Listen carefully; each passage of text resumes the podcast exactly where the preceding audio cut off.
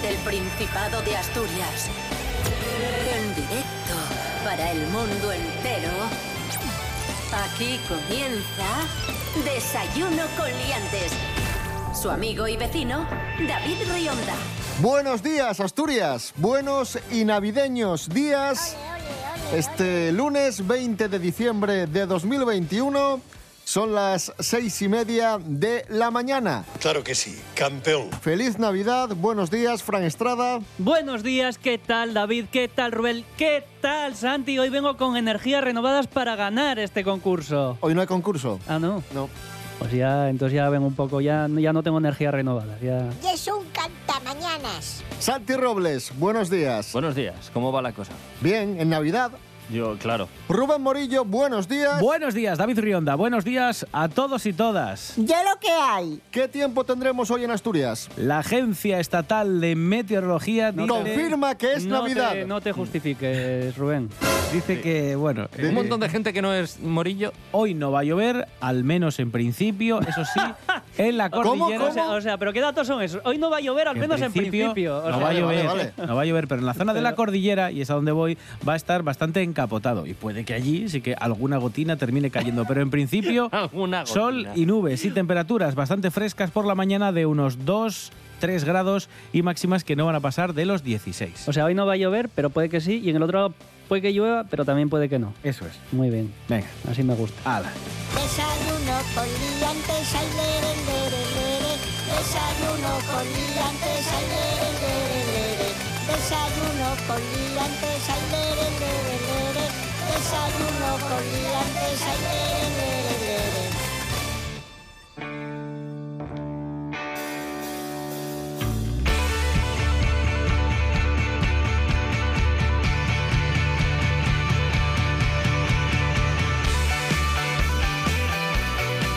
Comenzamos, amigos, amigas, este desayuno coliantes. Hoy lunes 20 de diciembre de 2021, a estas horas intempestivas y navideñas. Fran Estrada, nos hablas de curiosidades de, de otros Del países. mundo, del mundo. Del mundo. Del mundo. Mundial. Sí. Yo soy un tío internacional. Yo traigo... Un ciudadano del mundo sí, eres. Sí, sí, yo soy cultura... Vamos. ¿Y de qué nos hablas? Cultura pop. Hoy, hoy os hablo de México. ¡Qué guapísimo!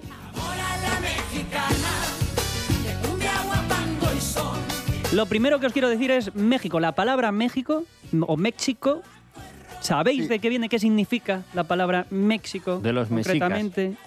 Mm, no, viene, proviene del azteca la palabra y eso es como un compuesto de tres palabras. Una que es met, mezcli, Ujú. mez- mezcli, de toda la vida, mezcli, nunca... Sí, el típico, la típica Mezcli. mezcla de canciones. Sí, lo que Eh, dices tú, mezcli, que significa luna. Sictli también, eh, lo de siempre. Sí. lo que hace la cucharilla cuando sictli, ¿Vale? que significa ombligo, y co, que hace referencia como a un lugar. Ajá. Entonces, el compuesto de esas tres viene a significar el ombligo de la luna.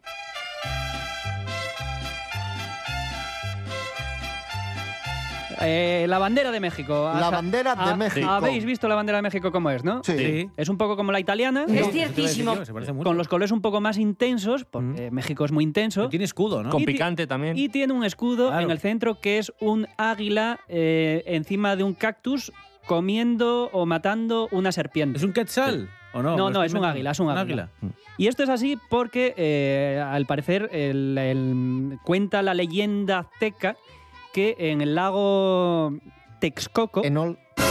el lago Texcoco, bueno, puede, puede ser el lago Enol, pero en el lago Texcoco, pues llegaron unos aztecas y vieron esa escena del águila encima del, eh, del cactus comiendo la serpiente y dijeron los aztecas, pues aquí vamos a hacer una Hagamos ciudad. una bandera. Vamos a hacer una ciudad. No, no. Ah. Hi- Hicieron la ciudad ahí. Y luego la, Vale, bande- vale. la Y bandera luego- vino y luego después. ya la bandera. Eh, No, no, no adelantes acontecimientos, David.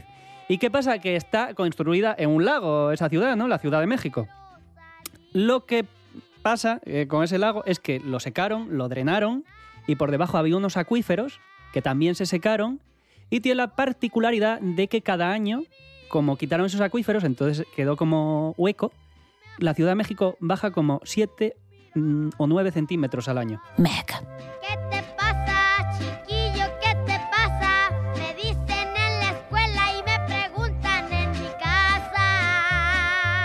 Y por último, la que más me ha gustado por- porque me hace mucha gracia A ver.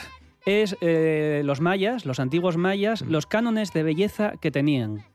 Para los mayas, eh, las dos cosas más preciosas y hermosas que había era uno, limarse los dientes y dejárselos así en piquito. Bueno, bueno, espera, que, que eso se puso de moda en TikTok hace poco.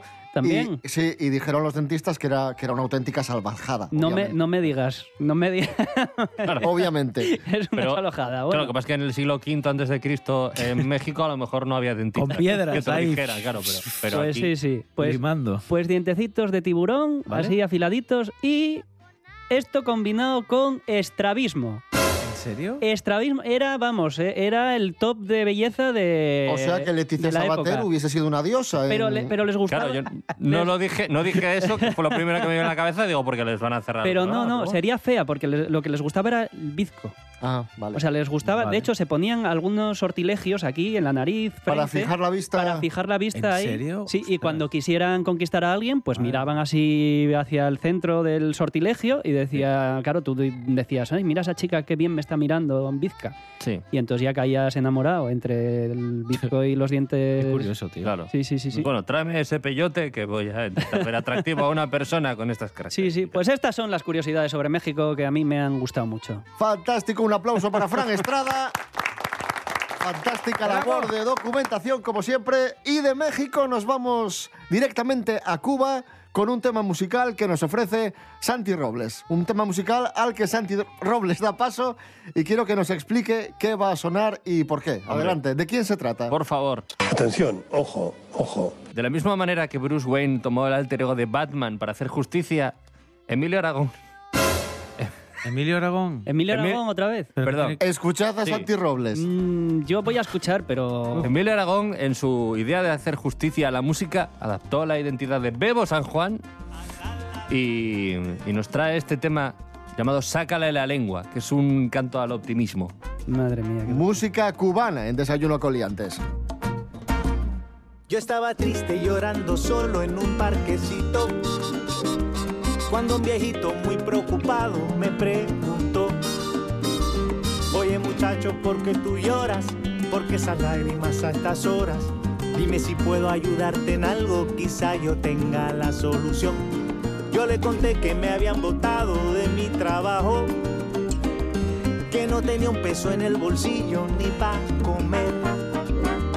Y él se acercó a mí muy despacito, me susurró y me dijo al oído el mejor secreto y mayor consejo que guardo yo. Me dijo, sácale la lengua, sácale la lengua. Si tu novio te deja tirado en un rincón, sácale la lengua. Y si el gobierno te deja sin plata y sin ron, sácale la lengua. Y si te quedas sin agua y sin luz de repente, sácale la lengua. Hay que olvidarse de las penurias, porque la vida se va en un tris. Y si te empiezas a preocupar, solo piensa en sácale la lengua, sácale la lengua, sácale la lengua, sácale la lengua. Seguimos en Desayuno con Liantes en RPA, la radio del Principado de Asturias. Profesor Serapio Cano, buenos días. Hola, buenos días. Un placer. Ole, ole, ole, Eh, sí, Feliz Navidad. gracias, hombre. Igualmente para todos ustedes. Buenos días, profesor. Profesor, tenemos una noticia muy interesante y es que un multimillonario ha ofrecido y de, y de hecho ha pagado un millón de dólares a una persona que le demostró, entre comillas, que hay vida después de la muerte. Cuéntenos, profesor. Sí, bueno, iba a Adelante, dar profesor. bastantes premios para, para conseguir. Es un multimillonario, se llama Robert Bigelow, tiene 75 años y dijo que pagaría como primer premio un millón de dólares a, bueno, pues aquellos ensayos que le enviasen y que respondieran a la cuestión de si existe la posibilidad de supervivencia de la conciencia humana más allá de la muerte corporal. Es decir, si hay vida, al menos mental, después de la muerte. O sea, un con- un con- una especie de concurso de Sí, redacción. Eso es. Bueno, Ah, era un concurso de redacción. Pensaba que era como científico. había No. tres premios. el hombre, primero era un millón de dólares, el segundo era de 300 mil dólares y el tercer premio de 150 mil. Entonces- y el primer premio lo ganó un lo que- señor. lo. Joder, que lo estoy contando. Es para aclararlo un poco. Bueno, vale, venga. Tira, Pero si tira. se ha entendido. Bueno, vale, un vale. concurso para que alguien le explique qué pasa después de la muerte.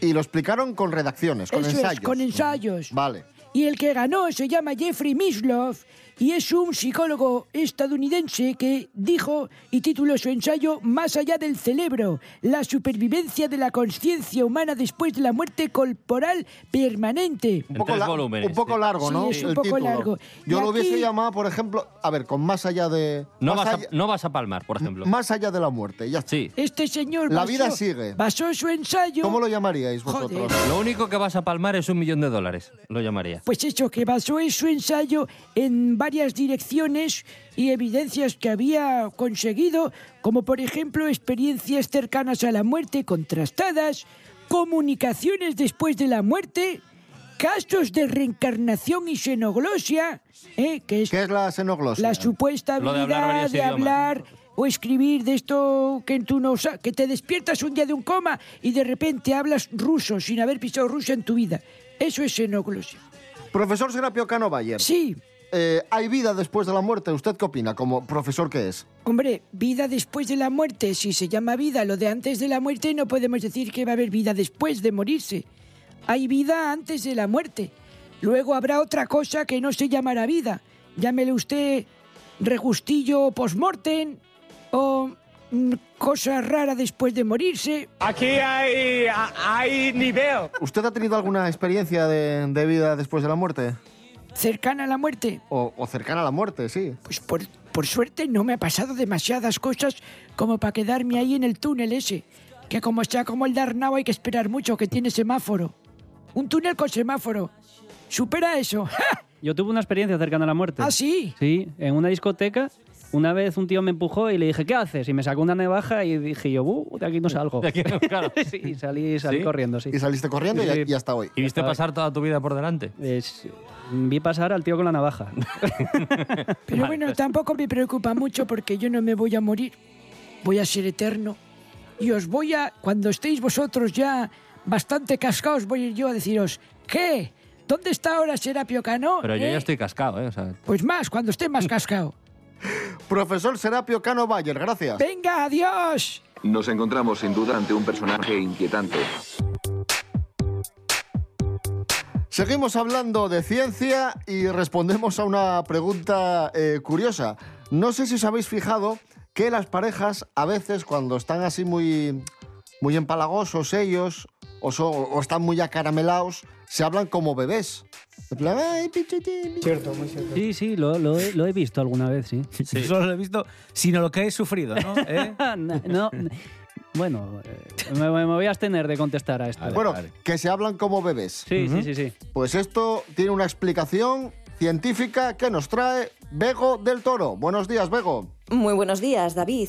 La verdad es que el lenguaje infantil es bonito cuando se utiliza con los bebés, pero cuando los adultos conversan entre sí de esta manera, lo sigue siendo. Imagínate que estás paseando por un parque y escuchas a una pareja de mediana edad que se arrulla mutuamente, llamándose melocotoncito o muñequita. Puah, podría ser tu primer reflejo, ¿verdad? Pero este tipo de palabras son bonitas cuando los adultos las usan con los bebés. Pero cuando dos adultos conversan entre sí, quizás no tanto.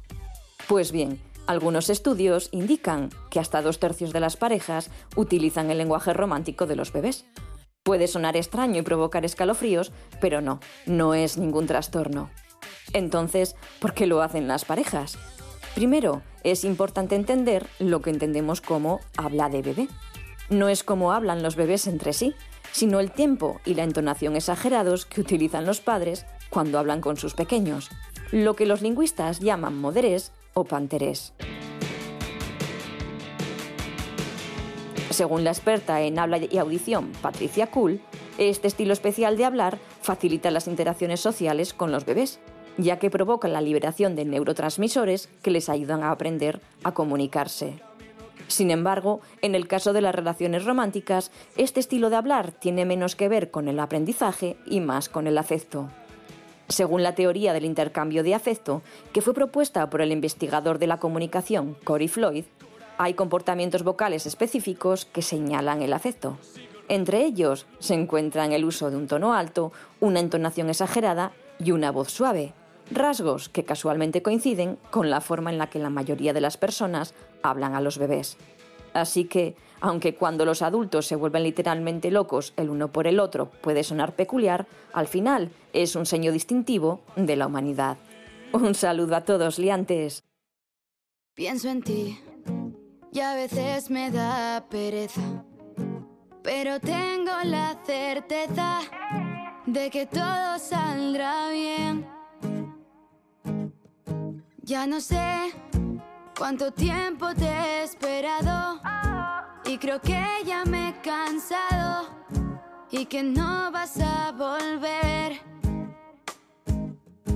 Y no puedo estar contigo aunque tú quieras.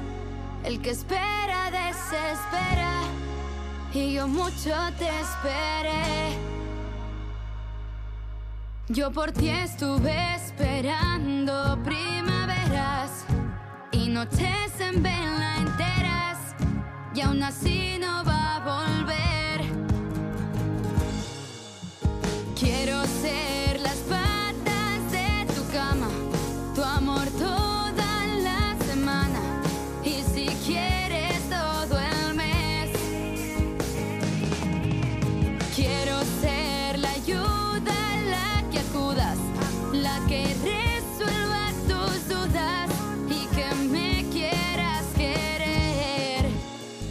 7 menos cuarto de la mañana, esto es Desayuno Coliantes en RPA, la radio autonómica de Asturias.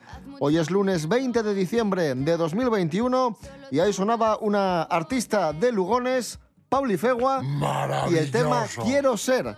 Pauli Fegua, por cierto, amigos, eh, amigas, es la sobrina de Santi Robles. Sí. Ah, eh, pensé que ibas a decir de Emilio Aragón. No, no, no, no. no. No, no. Nos toca más de cerca. Mejor le iría, pero bueno. eh, pero ahí está. sí. ¿Qué tal, Pauli Fegua? Bueno, ahí, ahí anda. Tengo que hablar con ella esta semana, que hace tiempo que no la veo. Y ya está. Y esa es la noticia. Desayuno con liantes. Desayuno.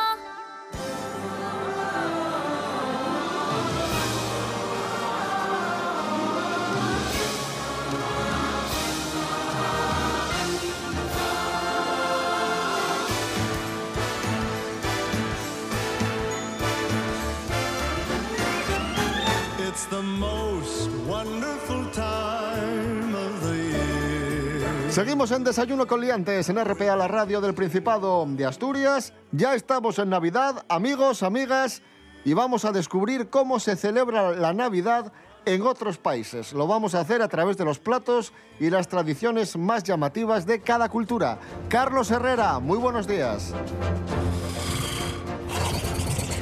Caballo. La, la, la. Señoras, señores, buenos días. Me alegro. Adelante, don Carlos Herrera. ¿Qué tal? ¿Cómo estamos? Bien, Navidad en otros países. Eso es, vamos a destacar tres países que tienen culturas que diríamos que están cercanas a la nuestra, pero no, ¿eh? Pero no es así, ¿eh? ¿Qué les parece? Alemania, no sé si saben ustedes que allí, eh, desde el 20, de, perdón, desde el 6, desde el puente de diciembre, tienen una tradición muy bonita para contar cuántos días les quedan hasta Navidad, y es con velas. Ellos prenden cuatro velas, una cada domingo, y el último, el último día reciben, eh, pues, la maravillosa luz de la Navidad con esas cuatro velas que ejemplifican las tres aspas de una estrella y la punta de la cola para las O Navidades. sea, ellos cogen cuatro Oh, velas. Cuatro. Y lo que hacen es, Ir encendiéndolas cada semana una. Claro. hasta que se apaga. Sí. Eso es. Que, que igual puedes encender la primera, la tercera, la cuarta y la segunda, no lo sé. Porque Son velas normales. Son velas. como las de cumpleaños. ¿Tienen aroma? No lo sé. Vale. Bueno, ¿lo ha entendido ya el niño de primaria o hace falta que se lo expliquemos con dibujitos? Hombre, me gustaría saber cómo son las velas, pero si, si pudiese ser. Bueno, pues, pues indague usted, eh, investigue. Son velas con numeritos. En Ves, Alemania, es que no lo escucho. en la misma Alemania Ah, donde donde hacen velas. esta cosa con las velas, la cena tradicional de Navidad consta de ganso asado con albóndigas, pero es muy tradicional el plato de ensalada de patatas con salchicha, que a mí esto no me parece navideño, yo lo comería todo el año.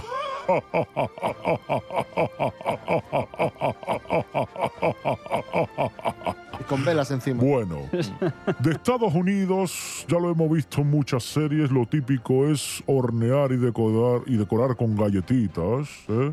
cuanta más azúcar mejor, ¿eh? y tienen la tradición de ir por los vecindarios viendo las casas adornadas con sus luces. ¿eh?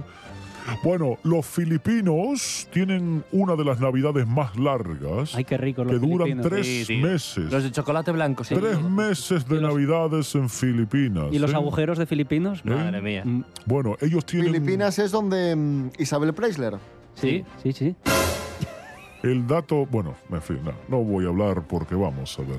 Vamos a cerrar con Italia. No, pero Filipinas, que no me enteré. Que Filipinas seguían y tienen como de algo característico de allí, de su tradición, una antorcha, el parol, que es una estrella, o digamos una antorcha que se inspira en la estrella que guió a los Reyes Magos hasta el portal de Belén. Perfecto. Cojones. No, perfecto, pero eh, nos engañaste, porque dijiste tres países y van a ser cuatro, ¿eh? Bueno, pues Italia, ¿eh? ¿O no cuento Italia? Sí, sí, cuenta, cuenta y tal. Bueno, Italia. Italia es muy, muy tradicional. La befana, que no bifana, la befana. ¿Y qué es la befana? Una bruja. Es una bruja, sí señor, que vuela sobre una escoba y carga con una bolsa que va llena de dulces y regalos ¿eh? y que lo va repartiendo. Italia, Filipinas, Estados Unidos, ¿eh? y el primero que le dije era Alemania. Hay Y- que estar y- atento. Italia era el de las velas. No, el de las velas era, Dios mío, era Alemania. Pero este tío es tonto. Por favor. Eh, Carlos Herrera, Sí. gracias. Señoras, señores, me han dado un día hoy durito, ¿eh? Buenos días. Feliz Navidad y me alegro. Esa última parte no la he entendido. Porque eres imbécil. Seguimos hablando de, de Navidad y atención porque nuestra actriz más internacional, Paula Echevarría, asegura que ella no engorda en Navidad. Tiene un truco, tiene un secreto. No comer. Efectivamente. Jorge Aldeitu, buenos días. Para todo pronóstico. Muy buenas liantes, hoy en las Paula News os voy a comentar lo que va a hacer Paula Echevarría estas navidades, porque lo ha contado y al parecer va a pasar Navidad en Asturias y Nochevieja en Madrid. Son las primeras navidades con Miki, el hijo que tiene en común con Miguel Torres, tiene 8 meses y ella está un poco preocupada porque dice que, que a ver cómo pasan las fiestas, porque es un bebé que se duerme muy pronto y a ella le gustaría por lo menos que viviese las campanadas en familia. Además, según cuenta, el día 24 lo va a pasar en Asturias entre mariscos, sopas y pijamas navideños. Y además, al parecer, Paula Echevarría en Navidad es la única española que no consigue engordar ni un solo gramo. Y es que no le gustan ni los turrones ni los polvorones. Por otro lado, como os dije, la Nochevieja la va a pasar en Madrid, va a hacer una pequeña celebración en su casa y dice que salir en fin de año le dejó de gustar hace años y que bueno, que ahora prefiere pasarlo así en familia. Ahora mismo no para de trabajar, sí que tiene un paro en cuanto a rodajes, pero tiene una colección de gafas, otra de perfumes, una marca de ropa, mil cosas. Así que bueno, estas navidades más de uno hará un regalo con firma de Paula Echevarría. Un saludo.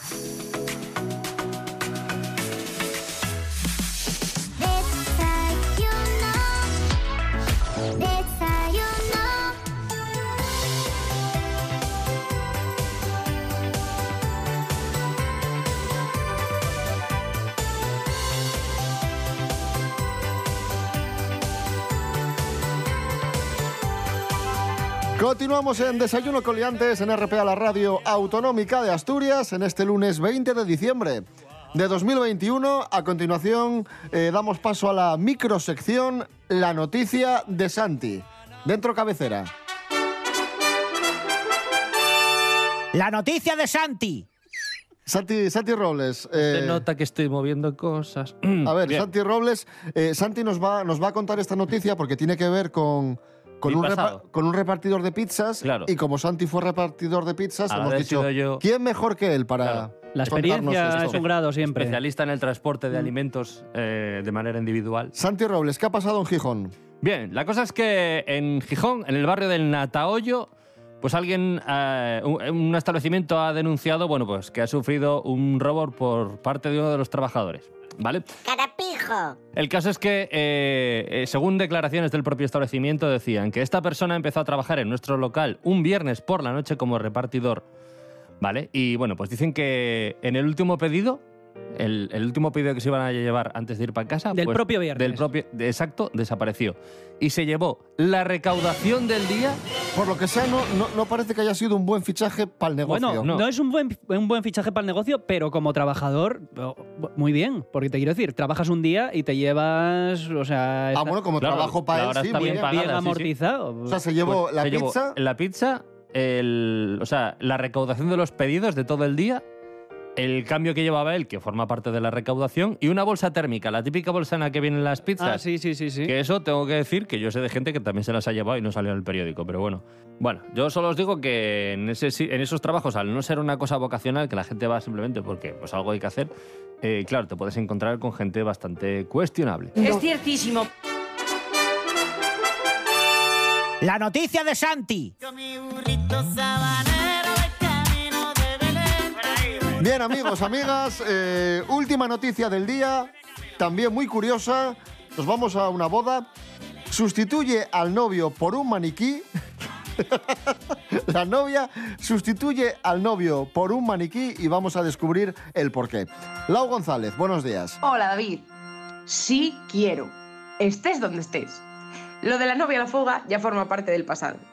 Al menos fue imposible para una pareja que decidió seguir con sus elaborados planes de boda durante años a pesar de un detalle. Faltaba el novio. Resulta que el hombre sufrió una intoxicación alimentaria el día antes de la ceremonia y tuvo que ser hospitalizado. No sabemos si pensó que se había librado, pero nada más lejos. Un maniquí y una tablet a modo de cámara bastaron para sustituir su cuerpo. Su cara se veía a través de una videollamada tras la que asistió virtualmente a todos los momentos de la boda, pero él seguía en la cama del hospital. Vamos, que lejos de librarse se perdió cosas como la bebida, el banquete, los bailes, y sin embargo pasó por la vicaría igualmente. Eso sí, el vals lo clavó, y seguro que el maniquí se dejaba llevar mejor y no pisó a la novia. El álbum de fotos tiene que ser algo también único. Pero pensándolo bien, el precedente para este hombre es fatídico. Tendrá que estar conectado a la videollamada para ir al curro, al bar, eh, a todas partes. Y su mujer con el maniquí del brazo, 24 horas juntos, vamos. ¿Se lo llevarán a la cama? Al hombre, digo. ¿Tendrán una bonita pareja de maniquíes? a mí la idea me fascina. Ya estoy buscando un maniquí de tu estatura, David. Carga la tablet y estate atento, que nos casamos. Informó la UGG.